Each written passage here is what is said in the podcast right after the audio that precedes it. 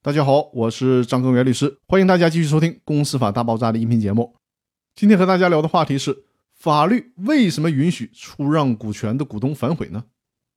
可能有人会奇怪，法律里面最强调的不就是诚实守信吗？为什么允许转让股东反悔呢？这是因为设置在股权转让的时候，其他股东可以行使优先购买权这个制度，它的主要目的是为了阻止外部人进入公司。我们举个例子，比如说。隔壁老王想把他的股权卖给公司以外的人李富贵如果小明行使优先购买权，那么公司以外的人李富贵就没有成为公司股东的机会了。这个优先购买权就阻止了公司外部的人进入公司，成为公司的股东。但是换一个场景，